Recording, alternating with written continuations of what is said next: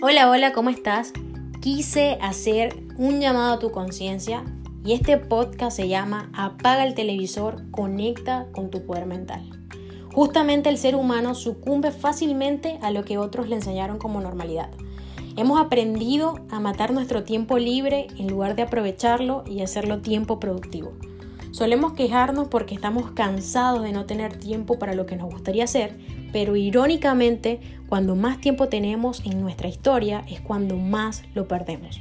Ahora, entiendes que el tiempo es justamente el recurso más preciado que tienes en tu vida, lo único que no puedes recuperar.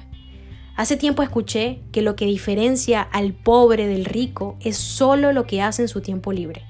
Depende de ti usar este tiempo para marcar una diferencia en tu vida, ya que precisamente no existen excusas de ningún tipo para no leer, para no crecer personalmente, para no emprender, no existen peros que valga porque estamos en el momento donde justamente cualquiera puede mejorar sus condiciones económicas y generar cambios. Estamos en el 2020, era del Internet, la era de la información y la digitalización, donde con un teléfono y ganas podrías construir tu propio negocio. Es el tiempo donde todas las fichas están dadas y tiene las mismas chances de triunfar.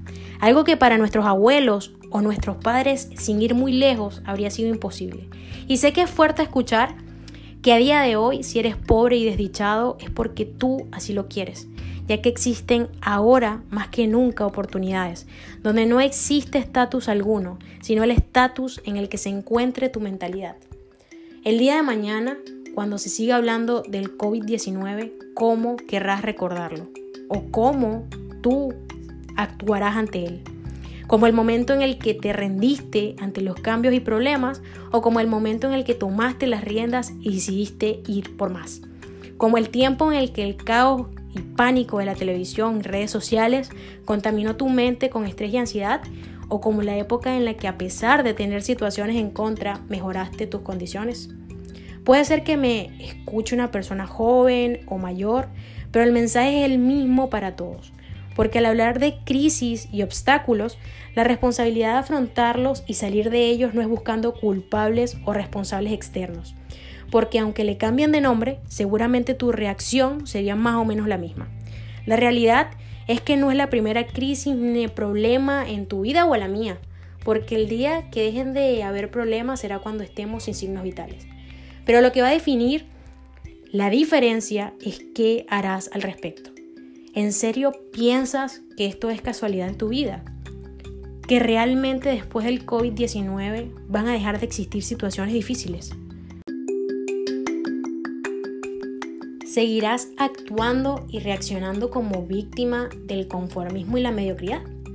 Porque no hemos elegido esto en nuestras vidas, así como no elegimos nuestras condiciones al nacer. Pero algo sí te digo, y es que si decides esperar a que esto pase, como si se tratara de un resfriado, y no lo encaras como lo que representa, seguirás sin saber qué pasó. Inconsciente, solo permitiendo que esta ola llamada hoy coronavirus te pasara por encima.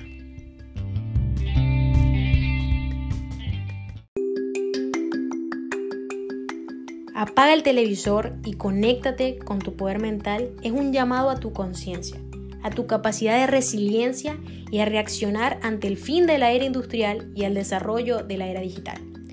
Los países subdesarrollados de hoy fueron esos que llegaron tarde a la era industrial y con seguridad los países subdesarrollados de mañana serán los que lleguen tarde a la era digital. La pregunta es, ¿dónde estarás tú? Si viendo películas de Netflix o haciéndote cargo de tu realidad.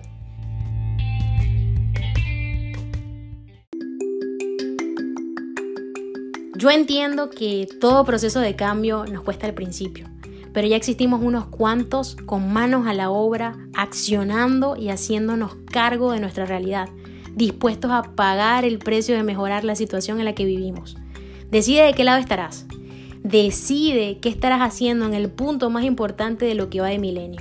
Si siendo uno de los muchos que hablan o uno de los pocos que hacen. Nos vemos en el próximo podcast. Espero que haya sido de valor y nos vemos y escuchamos por estos medios. Chao, chao.